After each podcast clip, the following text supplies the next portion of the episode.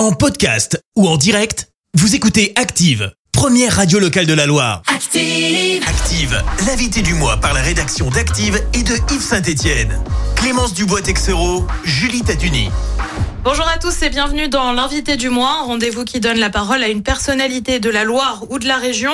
Une interview avec notre partenaire Yves Saint-Etienne. Julie Taduni, bonjour. Bonjour Clémence. Ce mois-ci, on reçoit le préfet de la Loire, Alexandre Rochat. Bonjour. Bonjour. Euh, Vous avez pris vos fonctions depuis près de deux mois maintenant. Est-ce que vous avez rencontré les différents acteurs de terrain et qu'est-ce qui en ressort? J'ai rencontré beaucoup d'acteurs, de terrain ou pas de terrain d'ailleurs. J'ai rencontré beaucoup d'acteurs. Euh, ce qui en ressort, c'est que hum, concrètement, le, département de la Loire est un département qui euh, montre un dynamisme très fort. Euh, c'est vraiment le premier, la première image que j'en ai. À la fois une volonté d'aller de l'avant, du dynamisme économique, du dynamisme en, termes d'activité. Alors je dis pas que tout va bien. Il y a beaucoup de choses évidemment qui qui méritent d'être accompagnées. Il y a des choses qui méritent d'être corrigées, mais en tout cas voilà une impression de dynamisme Aujourd'hui, quelles sont les réalités de la Loire qui vous frappent par rapport à la Meuse ou encore à la Guadeloupe où vous avez été préfet? Ah, c'est une question piège. Euh, par rapport à la Guadeloupe, vous voyez, vous voyez les, les différences qu'il peut y avoir. mais Légèrement. au- Au-delà des différences climatiques, évidemment, il y a des différences euh, d'environnement et de, de structuration générale. La Guadeloupe, c'est un pays d'outre-mer qui est éloigné de la métropole. Ici, on est dans un département, comme vous le savez, qui est pris dans la métropole et qui est au sein d'une région qui est très dynamique. Ça, c'est vraiment deux choses complètement différentes. La Guadeloupe, elle a, elle a, elle a un certain nombre de, de difficultés en matière de, de structure naturelle avec des catastrophes naturelles, comme vous le savez, il y a beaucoup de risques. Eh bien, ici, on en a aussi. Donc, il faut, voilà. Donc, ça, c'est plus des éléments de comparaison.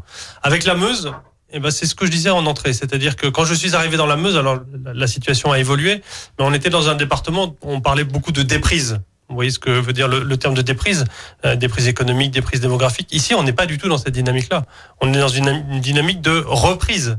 Donc euh, voilà, c'est ça, c'est assez différent. En revanche, euh, ce qui est assez proche, c'est amusant, c'est la culture industrielle. La Meuse, on, le sait trop peu, alors sauf pour ceux qui le connaissent. C'est une région qui était industrielle et qui avait beaucoup de sidérurgie aussi.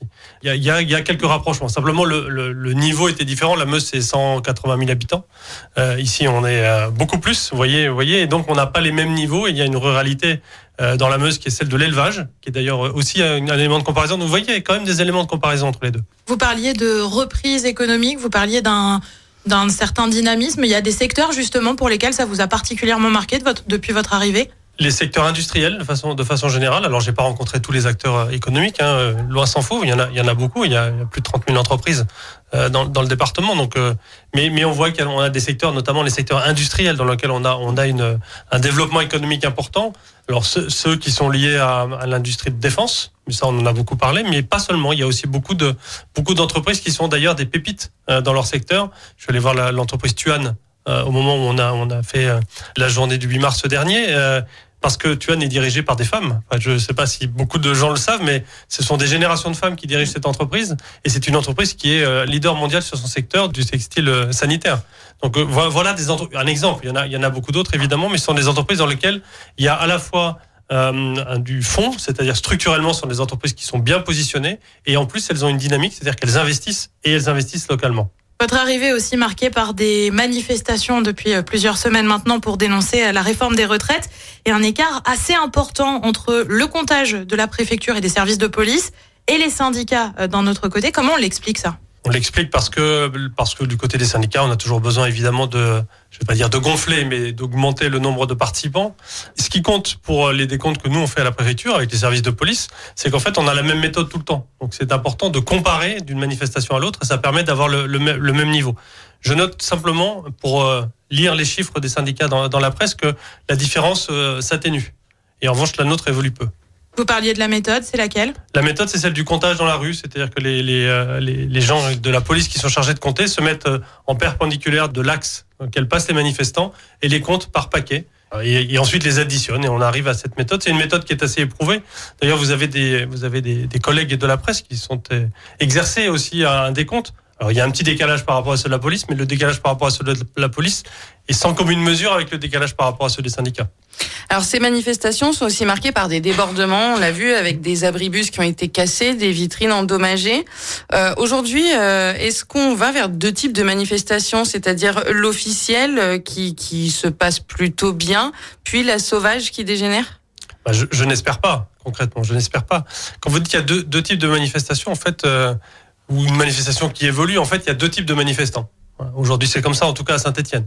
Il y a les manifestants qui euh, sont derrière les bannières de l'intersyndicale, euh, avec euh, avec des gens qui sont organisés, avec une déclaration en préfecture, avec une autorisation donc de manifester qui est donnée. Je prends l'exemple de la de la de la dernière manifestation, avec un point d'arrivée qui était la place de l'hôtel de ville, qui était prévu.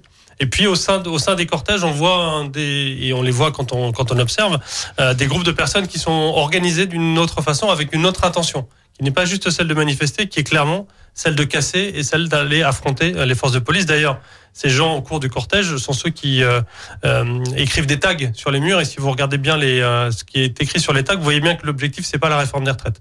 L'objectif c'est de, je cite, casser du flic, aller à l'affrontement des forces de l'ordre et casser tout court. D'ailleurs, ce qui se passe, et c'est ce qui s'est passé la dernière fois, juste après l'arrivée sur la place de l'hôtel de ville, la manifestation n'était pas encore terminée puisque les prise de parole n'était pas terminée, eh bien, on a un groupe de entre 100 et 150 personnes qui ont commencé à aller affronter les forces de l'ordre. Et leur première action a été de s'attaquer à la permanence du député bataillon euh, de façon très violente pour casser. Les policiers se sont interposés et là, les policiers se sont fait prendre à partie par des jets, des jets de projectiles de tout genre avec une intention évidente de les blesser. On en parle de ces manifestations qui dégénèrent. Alors c'est surtout depuis le recours au 49.3 du gouvernement. Est-ce que du côté euh, des effectifs de police mobilisés, on change quelque chose ou on reste sur le même dispositif qu'au départ? Non, on évolue et on adapte. On adapte en fonction du, niveau de risque et du niveau de manifestants potentiels. C'est à chaque fois un exercice euh, entre les missions de police générale, les missions d'ordre public et, la présence ou pas de renfort. Euh, la, dernière fois, on avait un, escadron de gendarmerie mobile en renfort parce qu'on savait qu'il y avait c'était une manifestation à risque. Alors l'une des thématiques quand on regarde votre parcours, c'est aussi une réelle attention portée sur la sécurité routière. Euh, dans la Loire, on recense 42 morts l'année dernière sur les routes, 7 depuis le début de l'année. C'est plus que l'année dernière à la même période. Alors comment on peut expliquer ces chiffres et surtout comment on agit aujourd'hui? Comment on peut l'expliquer? C'est, euh, vous savez que plus de 90% des, accidents ont une responsabilité qui est liée à une faute de comportement, clairement. Donc de fait, quand on a plus d'accidents de la route, c'est que soit on a beaucoup plus de gens qui roulent, parce que c'est lié aussi, hein, c'est un pourcentage, c'est lié à la, au kilomètre parcouru, je suis de terme technique, mais vous imaginez ce que ça veut dire, le nombre de voitures qui circulent sur les routes. Mais on a à peu près le même nombre de voitures qui, qui ont circulé en 2023 et 2022, à peu près. Hein. Donc en fait, c'est clairement un sujet de comportement. Euh, ça veut dire un relâchement de comportement ou des comportements qui sont euh, qui étaient jusque là, qui faisaient attention, qui ne le font plus. Je pense notamment au faux d'inattention, l'usage du téléphone au volant. Je pense que vous comme moi, vous en avez fait euh, l'expérience de regarder autour de vous dans les dans les dans les zones dans lesquelles on circule un peu moins vite pour rester attentif au volant. Euh, et donc vous voyez que les gens euh, sont avec leur téléphone, euh, leur téléphone portable. Ça sont des fautes d'inattention. Euh, la deuxième responsabilité, comme vous le savez, c'est l'usage de stupéfiants, l'usage d'alcool. On, a, on voit une augmentation. Alors non pas du nombre d'accidents qui sont liés à ces usages, mais on voit le nombre de, par exemple, le nombre de permis qui ont été suspendus après des contrôles de police et de gendarmerie. On a une augmentation de près de 50% des, des constats de, de conduite sous alcool l'année dernière. Et puis la raison principale, c'est la vitesse. Et ça, c'est réellement un, fléau sur le, contre lequel il faut que nous puissions lutter parce que, en fait, la vitesse, je ne sais pas si les gens s'en rendent pas compte, mais la vitesse, elle est systématiquement le facteur aggravant de tout accident de la route. Si vous avez un accident à 80 km h ou un accident à 100 km h le même, vous n'aurez pas du tout le même résultat. Et donc, il faut que chacun maîtrise sa vitesse et qu'on respecte les vitesses maximales autorisées. Et donc, on va mettre en place euh, je, je, devance une de vos questions. Euh, évidemment des contrôles, ça c'est indispensable, mais on va aussi mettre en place, c'est les deux jambes de la sécurité routière. Moi j'ai toujours l'habitude de dire qu'on marche sur deux jambes, une jambe de sensibilisation et de prévention et une jambe de contrôle, et donc un aspect plus répressif. Et on va beaucoup travailler sur la jambe de sensibilisation et de prévention. Comment on fait justement? Eh bien, on, on, développe un certain nombre de d'axes de communication. L'idée, c'est d'aller toucher toutes les populations, toutes les toutes les catégories d'usagers de la route vous savez qu'on est tous usagers de la route euh, dès qu'on a six mois et qu'on est dans son landau jusqu'à jusqu'à l'âge de senior euh, sur le bord de la route. Et, et entre-temps, on aura été conducteur de tout type de véhicule ou à la, au guidon de tout type de véhicule. Donc on est, on est tous, on partage tous cet espace public. Donc il faut qu'on arrive à toucher et à sensibiliser tout le monde à la fois les gens qui sont responsables de leur de la conduite, c'est les conducteurs de voitures, les conducteurs de deux roues, mais aussi ceux qui ont besoin de se protéger parce qu'on a besoin aussi d'avoir de bons réflexes quand on est piéton au bord de route. Par exemple, je pense euh, à la nuit tombée, on a besoin de se signaler pour éviter de, pour éviter d'être d'être victime d'un accident de la route. Vous voyez, donc il faut qu'on sensibilise euh, l'ensemble de la population et à tous les âges comme je le disais. Donc, on a besoin de travailler avec l'éducation nationale pour avoir des, des actions pendant, pendant les, les, niveaux scolaires. On a besoin de travailler avec les professionnels de la route ou les professionnels dans l'entreprise. Euh, ça, c'est un axe que je veux développer. On va travailler beaucoup sur l'axe des jeunes et l'axe des seniors, parce que ce sont les deux qui sont surreprésentés dans nos accidents. Il y a eu aussi la mise en place de petites vidéos pour sensibiliser justement, vidéos avec des Ligériens. Là aussi, le but c'était de toucher au plus près la population en fait, je, je crois qu'on a besoin de tous euh, de, de, comprendre qu'on est tous concernés par le sujet de la sécurité routière. Et, euh, et je remercie beaucoup mon service communication qui a eu cette initiative d'inviter euh, des volontaires, des bénévoles à participer à ces, capsules, à ces vidéos au profit de la sécurité routière. ça va nous permettre d'avoir une vidéo tous les mois, c'est notre objectif, qui est donc tourné avec des, volontaires et des bénévoles sur les thèmes de, sécurité routière. On, on, a effectivement diffusé la première la semaine dernière après la signature du DGO. Euh, et on a déjà énormément de vues, puisqu'il y a eu euh, plus de 4000 vues en deux jours. Donc euh, vous imaginez que depuis une semaine, ça, ça a continué à progresser. Et surtout, on a beaucoup de volontaires qui se sont déclarés. Ça veut donc dire que tous les gens sont concernés. Et on se retrouve dans quelques instants pour la suite de l'interview avec Alexandre Rochat, le préfet de la Loire. L'invité du mois, en partenariat avec IF, votre nouveau média en ligne à Saint-Etienne, sur if-saint-etienne.fr. Disponible également en vidéo et podcast sur activeradio.com. Active, l'invité du mois par la rédaction d'Active et de Yves Saint-Etienne. Clémence Dubois-Texero, Julie Taduni. On est de retour dans l'invité du mois avec notre partenaire Yves Saint-Etienne et Julie Taduni. Et on retrouve Alexandre Rochat, le préfet de la Loire. Le mois de février a aussi été marqué par un déficit de pluie en France euh, et une sécheresse hivernale euh, à laquelle la Loire fait pas exception. Quelle est la situation dans notre département? Alors la situation, elle est, elle est à l'image de ce qui se passe au niveau métropolitain, euh, clairement. Donc on a un déficit euh, hydrique, c'est-à-dire qu'on n'a pas eu assez d'eau hein, concrètement qui est arrivé. Donc ça veut dire qu'on a, on a des situations qui sont différentes en fonction des, des indicateurs. Le, les sols sont très secs. Malgré les pluies euh, de début mars, les, champs et les, et les prés se sont à nouveau asséchés. Donc ça veut donc dire que les plantes vont être ce qu'on appelle en stress assez vite. On va manquer d'eau. Nos cours d'eau euh, sont à des niveaux qui sont bas concrètement. Et donc, on a deux conséquences importantes. Si nos cours d'eau sont bas, il faut qu'on regarde les barrages euh, de retenue d'eau, notamment le barrage de Grandjean, qui est celui qui permet de garder la Loire avec un, avec un, un débit, un débit réservé pour la suite, parce qu'on n'est pas les seuls à partager cette eau, comme vous le savez. Et ensuite, pour l'irrigation agricole, c'est un des sujets de l'arrêté cadre sécheresse. Et puis, c'est euh, c'est aussi la, les réserves en eau euh, de, pour l'eau potable de Saint-Étienne Métropole, dans les barrages de Saint-Étienne Métropole. Quand on est allé faire le point pour la journée internationale de l'eau autour du 20 mars dernier, on était à 58% de taux de remplissage. 58% en sortie d'hiver, c'est-à-dire normalement là où on devrait être à 100%. Donc vous voyez que la situation, elle est, elle est pas bonne concrètement. Elle n'est pas encore dans, dans, un niveau qui nous appelle à la vigilance. Donc les niveaux de vigilance euh, importantes, mais on, on sent qu'on va basculer très vite, surtout s'il n'y a pas de pluie dans les, dans les mois qui viennent. Vous vous êtes entretenu avec la ministre de la Transition écologique. Qu'est-ce qui en est ressorti? Eh bien, on, a, on a évoqué justement ces sujets de, de sécheresse. Puis on a évoqué le, le, plan, le plan eau hein, que le président de la République a annoncé la semaine dernière. Euh, et on a évoqué nos situations individuelles. On parle beaucoup de l'eau dans la Loire, mais si on regarde autour de nous dans la région, on a des départements, je pense notamment à l'Ain euh, ou l'Ardèche, euh, qui sont déjà dans des, dans des niveaux de vigilance importants, euh, parce qu'ils ont, ils ont un déficit en eau dès à présent. Le département de l'Ain euh, n'a pas quitté la, la zone de vigilance depuis la fin de l'été dernier n'est pas revenu dans une période normale avec avec de, suffisamment de pluie qui ont permis de lever cette vigilance. Donc on a des départements autour de nous qui sont dans des situations qui sont très complexes. Et puis la Loire, on, partage deux bassins, deux bassins versants. Je suis désolé de ce terme technique, mais on a une grosse partie de notre eau qui ensuite va vers la Loire et donc euh, vers euh, la Bretagne, tout, vers l'ouest. Et donc on a besoin aussi de garantir. On est un peu le château d'eau de de la Loire avec avec l'Allier euh, qui sont avec les deux cours d'eau qui nous permettent d'alimenter la Loire. Donc c'est important. Et puis on a une partie aussi qui va vers le Rhône. Et donc on est concerné par deux bassins et les situations sont évidemment très différentes dans les deux bassins. Alors vous le disiez, on est dans une situation certes critique, pas encore de vigilance.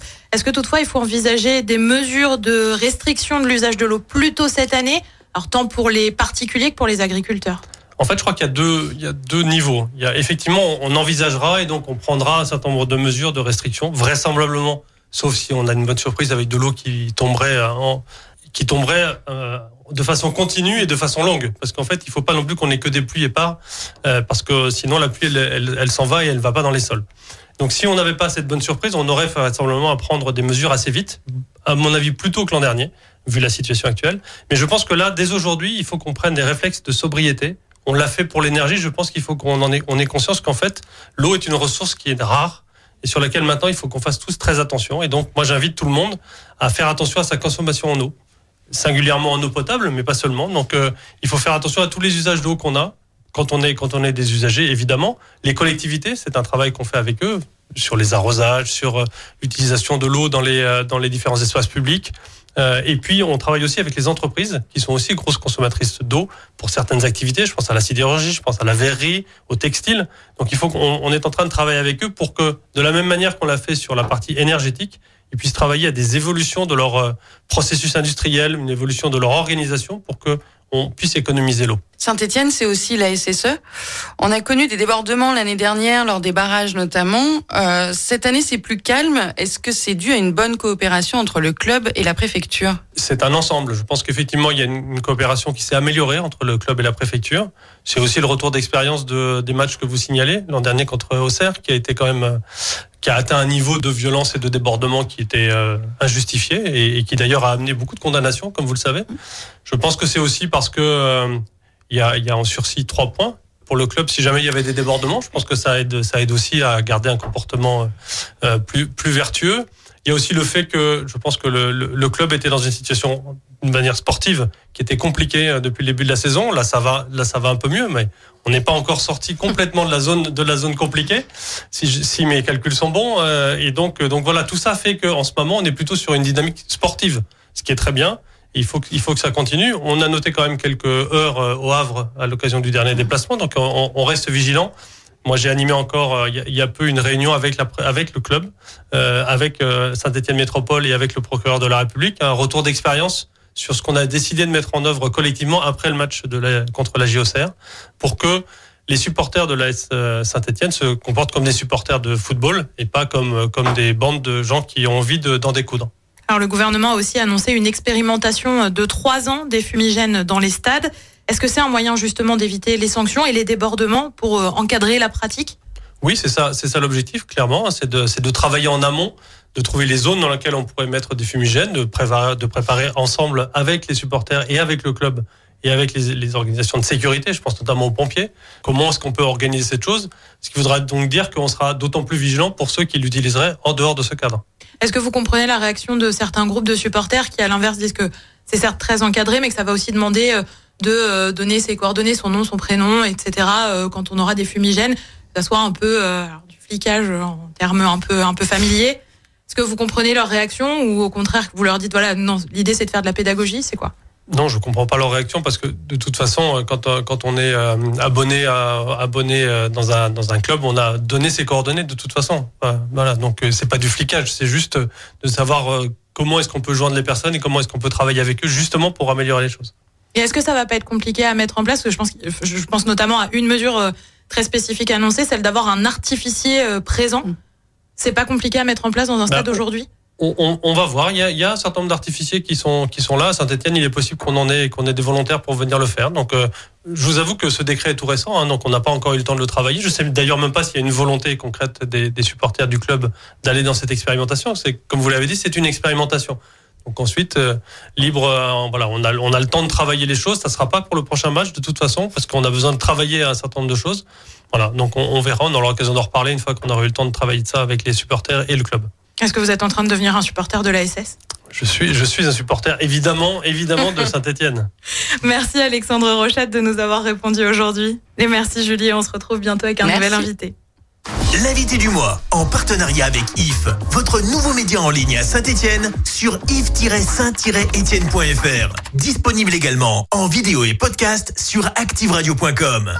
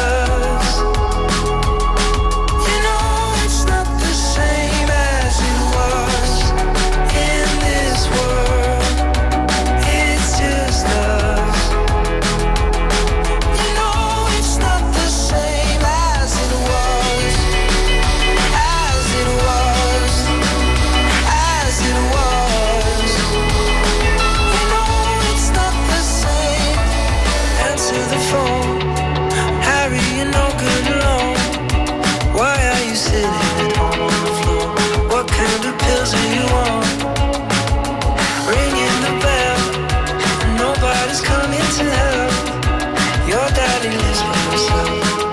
He just wants to know that you're well.